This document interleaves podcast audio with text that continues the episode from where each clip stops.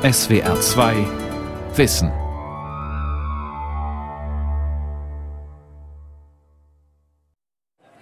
Wir sind von Fridays for Future. Wir streiken hier das erste Mal eine Woche und dieses Mal streiken wir die ganze Woche durch.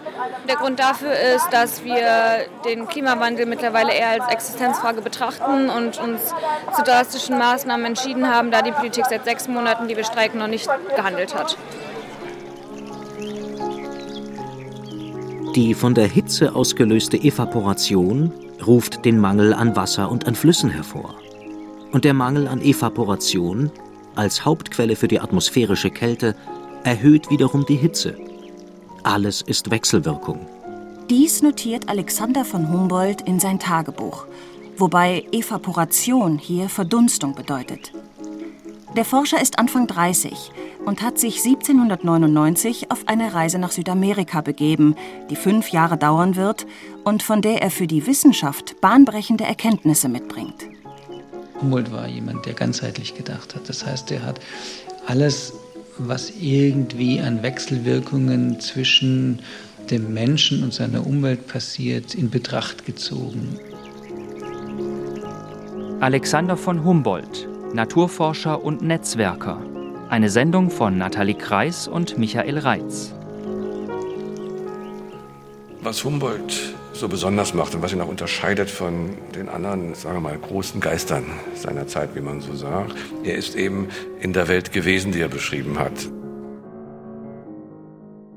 Rüdiger Schaper, Leiter des Kulturressorts beim Berliner Tagesspiegel und Autor des Buchs Alexander von Humboldt, der Preuße und die neuen Welten. Der Philosoph Immanuel Kant hat die Welt auch beschrieben, aber er hat sie nicht gesehen. Und nun beginnt mit Humboldt etwas, dass jemand sagt, ich kann die Welt nicht verstehen, wenn ich sie nicht gesehen habe. Er hat sie im Extremen kennengelernt, er ist auf die Berge gelaufen in Südamerika, ist über die großen Flüsse gefahren, er ist bis in Russland bis an die chinesische Grenze gegangen. Für ihn war das nicht möglich, über Welt und Zusammenhänge nachzudenken, äh, ohne wirklich äh, Menschen gesehen zu haben, die Tierwelt gesehen zu haben, die die kulturellen Denkmäler mit eigenen Augen angeschaut zu haben. Das klingt für uns heute sehr selbstverständlich, aber gehen wir 200 Jahre zurück, war es eben nicht selbstverständlich. Wir gehen sogar 250 Jahre zurück. 1769 wird am 14. September Alexander von Humboldt in Berlin geboren. Zu einem Zeitpunkt, da Preußen unter der aufgeklärt absolutistischen Regentschaft Friedrichs II. zur Großmacht geworden ist.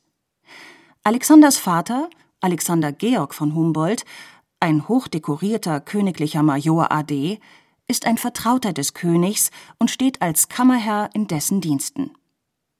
Sowohl Alexander als auch sein zwei Jahre älterer Bruder Wilhelm werden schon früh von ausgesuchten Hauslehrern unterrichtet, die einem aufgeklärten Denken nahestehen. Der jüngere Alexander tut sich mit dem abstrakten Lernstoff schwerer als Wilhelm, der großen Eifer und Gelehrigkeit zeigt. Alexander ist jähzornig, unkonzentriert und kränkelt häufig. Er streunt, wann immer er der Aufsicht durch die Hofmeister entkommen kann, alleine um das malerisch am See gelegene Schlösschen Tegel, in das die Familie Sommers aus der Stadtwohnung in Berlin zieht. Hügel mit Weinreben, die wir hier Berge nennen, große Pflanzungen von ausländischen Hölzern, Wiesen, die das Schloss umgeben, und überraschende Aussichten auf das malerische Ufer des Sees machen diesen Ort allerdings zu dem reizendsten Aufenthalte der hiesigen Gegend schreibt Alexander von Humboldt rückblickend an seinen Studienfreund Karl Freies Leben, um gleich darauf hinzuzufügen, dass aber gerade dieser Ort in ihm Wehmut und Trauer errege. Hier in Tegel habe ich den größten Teil dieses traurigen Lebens zugebracht, unter Leuten, die mich liebten, mir wohlwollten und mit denen ich mir doch in keiner Empfindung begegnete, in tausendfältigem Zwang, in entbehrender Einsamkeit, in Verhältnissen, wo ich zu steter Verstellung, Aufopferung gezwungen wurde. Auch sein Bruder Wilhelm beschreibt ihre Kindheit als öde und freudlos. Die Situation verschlimmert sich, als der Vater 1779 überraschend stirbt. Die Mutter, Marie Elisabeth von Humboldt, geborene Collomb, war eine Frau bürgerlicher Herkunft mit hugenottischer Tradition und einem beachtlichen Vermögen. Sie soll sehr förmlich und zurückhaltend, eher kühl gewirkt haben.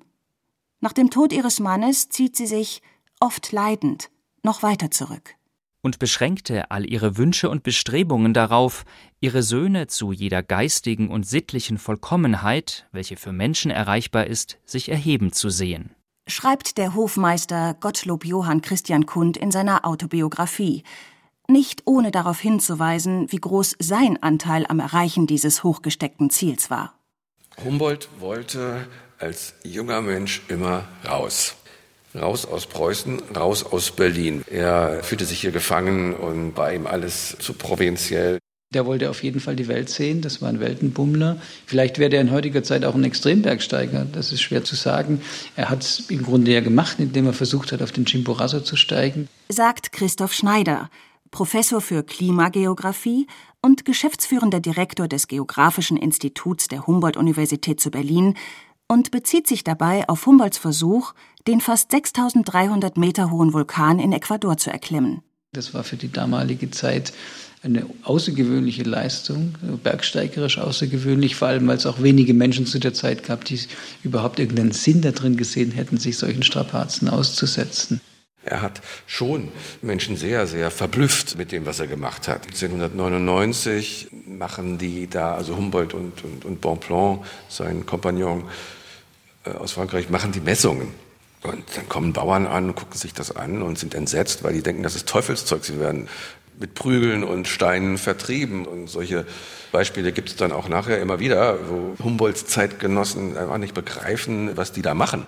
Was mir den Hauptantrieb gewährte, war das Bestreben, die Erscheinungen der körperlichen Dinge in ihrem allgemeinen Zusammenhange, die Natur als ein durch innere Kräfte bewegtes und belebtes Ganzes aufzufassen. Schreibt Alexander von Humboldt später im Vorwort zum ersten Band seines Kosmos. Mit 16 Jahren ist Alexander von Humboldt zu einem gut aussehenden jungen Mann herangewachsen. Er hält sich gerade, ist beredt, schlagfertig und gewandt. Äußerlich entspricht er ganz dem Ideal der Zeit. Hohe Stirn, zerzaustes Haar, ein voller, sensibler Mund und ein Grübchen am Kinn. Gemeinsam mit seinem Bruder Wilhelm geht er in den Berliner Salons ein und aus, wo die neuesten Ideen der Aufklärung diskutiert werden. Humboldt, der versteht die Kunst zu lachen. Sind die Menschen unterhaltend, so lacht er mit ihnen. Sind sie langweilig, so lacht er über sie. Mit 18 Jahren geht er zum Studium nach Frankfurt an der Oder, um sich auf den Staatsdienst vorzubereiten. Enttäuscht kehrt er nach einem Semester zurück und nimmt wieder privaten Unterricht in Technologie und Mathematik. Und vor allem lernt er das Botanisieren bei Karl Ludwig Willdenow, dem späteren Direktor des Botanischen Gartens in Berlin. Ich sah zum ersten Mal in meinem Leben die Palmen des Botanischen Gartens. Ein unendlicher Hang nach dem Anschauen fremder Produkte erwachte in mir. In drei Wochen war ich ein enthusiastischer Botanist. Willdenow trug sich damals mit der Idee, eine Reise außerhalb Europas zu machen. Ihn zu begleiten war der Wunsch, der mich tages und nachts beschäftigte. Doch zunächst studiert Alexander von Humboldt in Göttingen Naturwissenschaft, Mathematik und Sprachen. Aber auch hier hält es ihn nur ein Jahr. Er ist von einem Geist der Unruhe getrieben. 1790 begleitet er den 15 Jahre älteren Naturforscher Georg Forster auf eine Reise nach England. Forster war bereits bei James Cook Zweiter Weltumsegelung dabei. Wie sehr erwachte die Sehnsucht vollends bei dem Anblick des allverbreiteten, beweglichen, länderverbindenden Ozeans, den ich bei Ostende zuerst sah. Vier Monate reisen die beiden über Brüssel und Amsterdam nach England, wo sie mit Wissenschaftlern und Gelehrten, Künstlern und Philosophen zusammentreffen. Alexander von Humboldt sieht hier zum ersten Mal die Schiffe und Waren aus den Kolonien dicht gedrängt auf der Themse. Ein imposantes Abbild der imperialen Großmacht Englands. Der Rückweg führt ihn über Paris, wo die Vorbereitungen zum Föderationsfest in vollem Gange sind. König und Stände schwören erstmals auf Nation und Verfassung der neu gegründeten Republik. Alexander von Humboldt beteiligt sich bei den Aufbauarbeiten auf dem Marsfeld und genießt die Aufbruchstimmung. Ein Jahr später notiert er Der Anblick der Pariser, ihrer Nationalversammlung, ihres noch unvollendeten Freiheitstempels, zu dem ich selbst Sand gekarrt habe, schwebt mir wie ein Traumgesicht vor der Seele. Er hat sich mit der Französischen Revolution beschäftigt. Er war in Paris 1790. Diese Art von Gewalt und Exzess hat er abgelehnt, aber er wusste schon, dass das mit den Fürsten und den gesellschaftlichen Schichtenständen so nicht weitergehen würde. Wohl sich bewusst auch seiner eigenen Privilegien als Adliger. Die Vernunft unserer westlichen Nachbarn wird dieses Jahrhundert überleben. Aber Deutschland wird noch lange anstaunen, prüfen, vorbereiten und den entscheidenden Augenblick versäumen. 1792 beginnt er an der Bergakademie im sächsischen Freiberg Bergbau zu studieren. Es ist die erste Akademie dieser Art. Vermittelt werden die neuesten geologischen Theorien mit Blick auf ihre praktische Anwendung im Bergbau. Neben Studien zu Mineralkunde und Geologie fährt Alexander von Humboldt frühmorgens mit den Bergleuten in die Stollen, wo er die Gesteinsarten, die Bauweise der Minen und die Abbaumethoden studiert. Nach nur acht Monaten Studium beginnt er eine steile Karriere im preußischen Staatsdienst. Mit 22 Jahren wird er Bergassessor, kurz darauf Oberbergmeister. Er reist tausende Kilometer durch die mitteleuropäischen Gebirge, um Böden, Stollen und Erzlager zu inspizieren. Nebenbei forscht er in weiteren Disziplinen. Grundsätzlich ist es schon so, dass im ausgehenden 18. und 19. Jahrhundert Gelehrte häufig noch deutlich breiter aufgestellt waren und auch sich in verschiedenen Wissensgebieten gleichzeitig beschäftigt haben. Allerdings bei Alexander von Humboldt ist schon auffällig, was für ein breit aufgestellter Universalgelehrter er war. Und da gibt es wenige in seiner Zeit. Johann Wolfgang von Goethe wäre vielleicht zu nennen, den wir heute ja gar nicht als Wissenschaftler wahrnehmen, sondern als Literaten, der sich aber selbst sehr wohl als Wissenschaftler gesehen hat. Im Winter 1794 besucht Alexander seinen Bruder Wilhelm, der mit Frau Caroline und den beiden Kindern in Jena lebte. Die kleine Stadt im Herzogtum Sachsen-Weimar-Eisenach zieht Wissenschaftler und Literaten an und wird wenige Jahre später zum Zentrum des deutschen Idealismus und der Romantik. Wilhelm und Caroline gehören zum Freundeskreis der beiden damals schon berühmten deutschen Dichter Schiller und Goethe. Letzterer schreibt über Alexander von Humboldt an den Großherzog Man könnte in acht Tagen nicht aus Büchern herauslesen, was er einem in einer Stunde vorträgt. Gemeinsam sezieren, experimentieren und diskutieren sie mehrere Wochen. Alexander von Humboldt ist, wie Goethe, weniger an Klassifizierungen interessiert, als vielmehr an den inneren und äußeren Kräften, die die Organismen formen, an der Idee der Anpassung der Lebewesen an ihren Lebensraum, die gerade erst entwickelt wird. Am 19. November 1796 stirbt die Mutter in Berlin. Einen Monat später kündigt Alexander von Humboldt seine Stelle als Oberbergrat. Er hat ein Vermögen geerbt, das ihn unabhängig macht. Mit noch größerem Eifer beginnt er die Resultate seiner bisherigen Forschungen zu publizieren. Und vor allem er plant die lang ersehnte Überseereise. Willdenow verkündet er, Meine Reise ist unerschütterlich gewiss. Ich präpariere mich noch einige Jahre und sammle Instrumente, denn ich eile schlechterdings nicht, um recht präpariert anzukommen.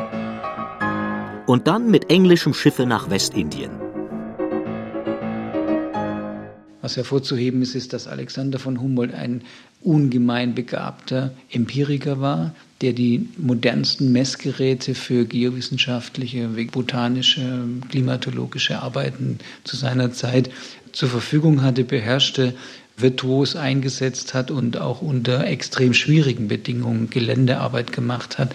Drei Jahre plant und hofft er, aus Europa fortzukommen. Die ersten Versuche, nach Ägypten, Afrika, Indien etc. zu reisen, scheitern unter anderem an Napoleons politischen und kriegerischen Auseinandersetzungen dieser Zeit. Erst am 8. Juni 1799 ist es soweit. Um zwei Uhr nachmittags waren wir an Bord der Pissarro. Der Kanonenschuss wird gefeuert. Um zwei ein Viertel Uhr waren wir schon unter Segel. Mein Auge war fest auf die Küste geheftet. Meine Stimmung war gut, wie sie sein muss, wenn man ein großes Werk beginnt. Ich nahm mir vor, sie nicht durch die Besorgnis vor dem Feinde zu verderben. Der Wind war nicht sehr heftig, aber das Meer ging sehr hoch. Fünf Jahre wird Humboldt gemeinsam mit dem Botaniker Alexandre Aimé Goujon Bonpland unterwegs sein. Von Spanien über Teneriffa, durch Venezuela, Peru, Mexiko und Kuba, über Philadelphia und Washington zurück nach Paris. Diese Amerikareise wird als ein Höhepunkt im Jahrhundert der Forschungsreisen gefeiert. Es ist keine reine Entdeckungsreise mehr. Es geht um die Erforschung und Vermessung fremder Länder, um die Welt zu verstehen und um sie besser ausbeuten zu können.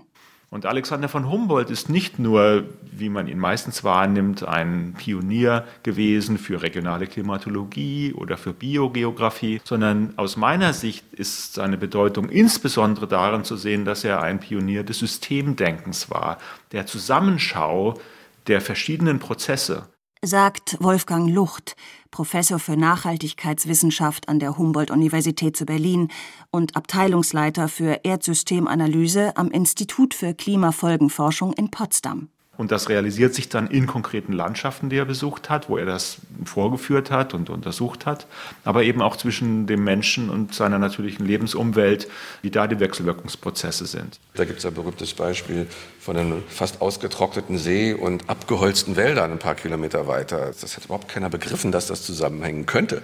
Hat er aber gesehen. Das ist ein berühmtes Beispiel für frühes ökologisches Denken.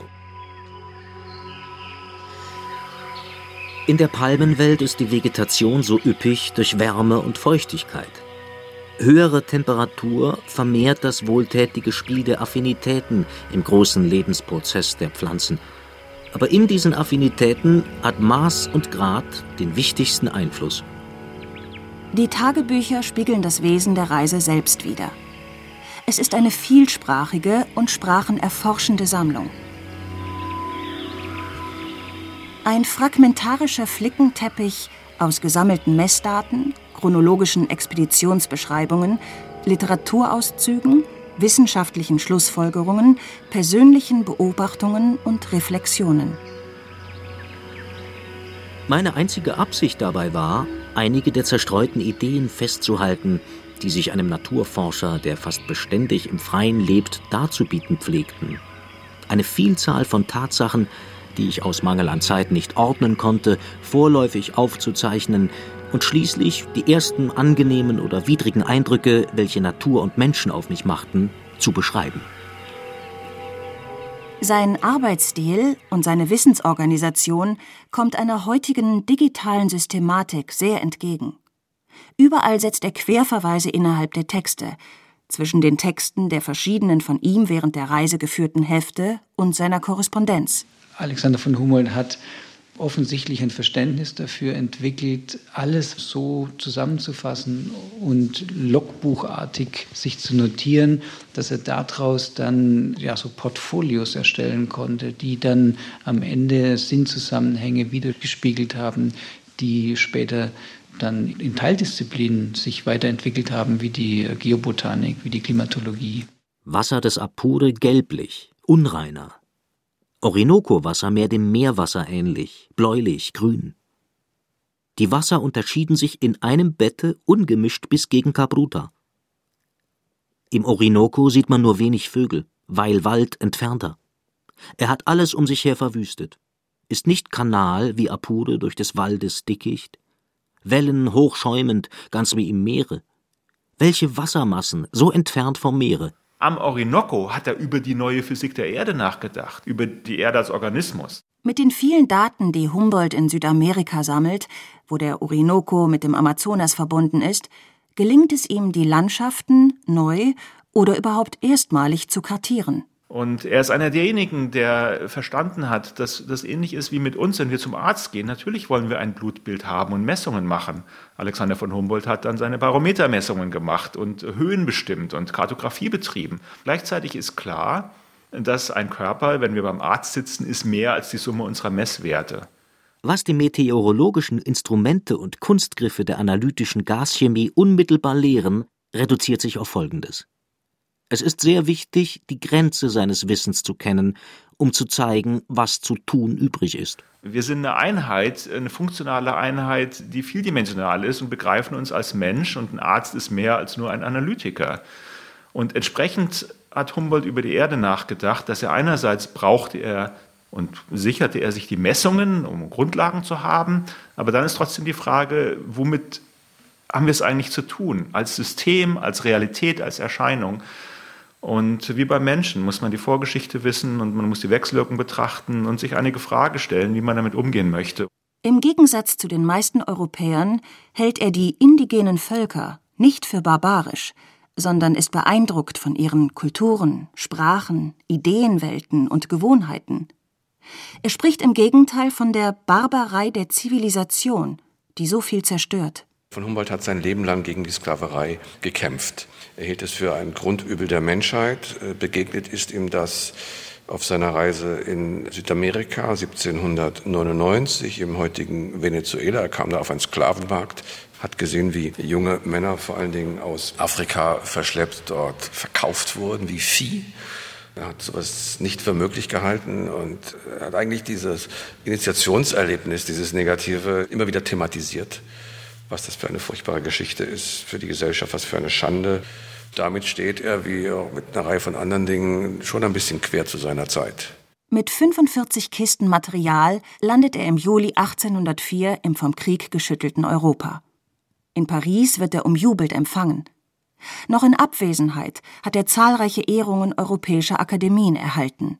Humboldt war ein global denkender und auch handelnder Mensch. Er unterhielt später dann äh, Korrespondenzen weltweit mit Wissenschaftlern, mit Politikern, mit Künstlern.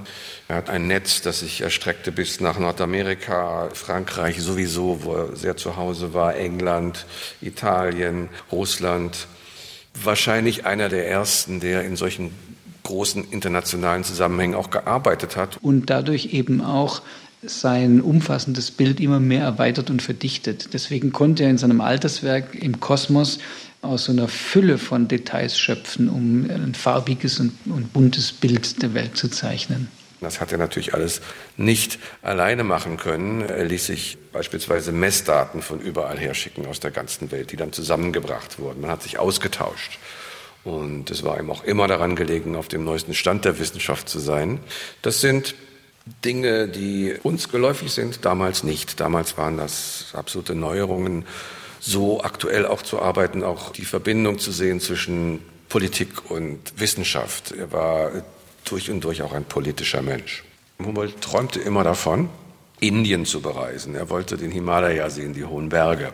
Er hat nie einen Pass, eine Zugangsgenehmigung für Indien bekommen. Warum nicht? Weil die Engländer nicht wollten, dass so ein Typ mit offenen Augen da herumläuft und sieht, was die da treiben, die Engländer, wie sie das Land ausbeuten, wie sie mit den Menschen umgehen, wie sie ihre Herrschaft da durchziehen. Sie waren in dem Sinne gewarnt äh, vor Humboldt durch seine Schriften über die spanischen Kolonien, wo er die Zusammenhänge herstellt äh, zwischen der Ausbeutung der Böden, der Sklavenwirtschaft, der Herrschaft weniger reicher Leute, der Unfreiheit.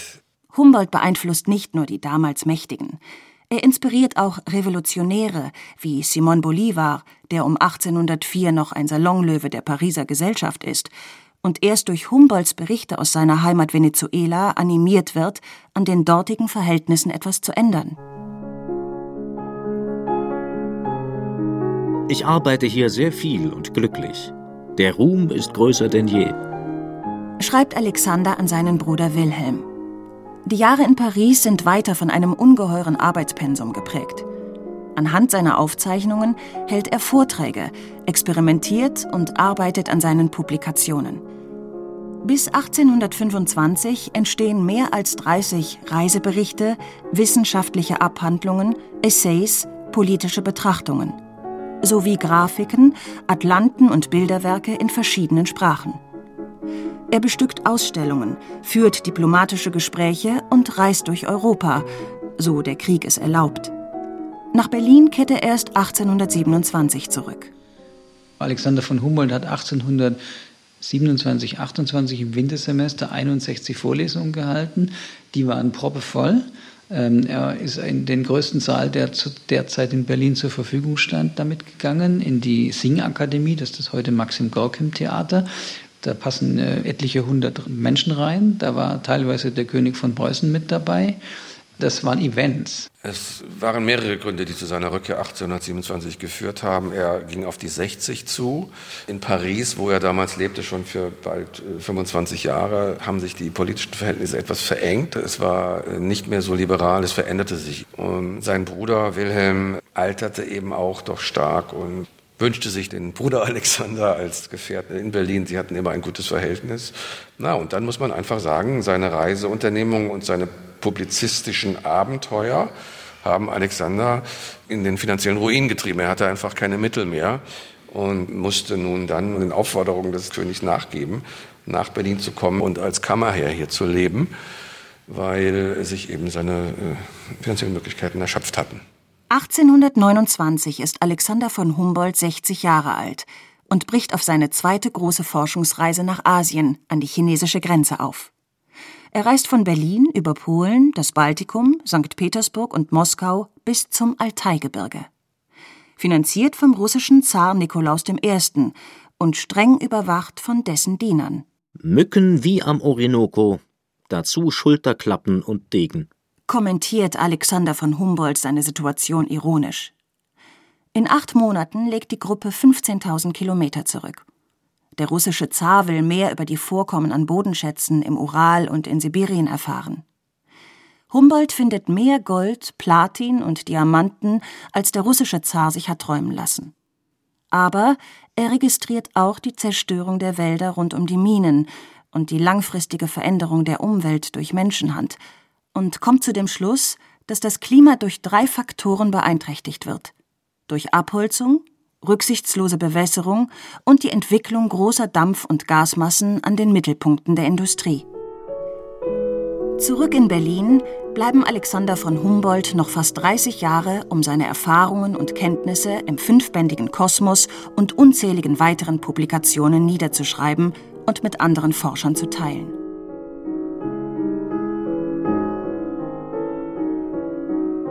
Am 6. Mai 1859 stirbt er im Alter von knapp 90 Jahren in Berlin.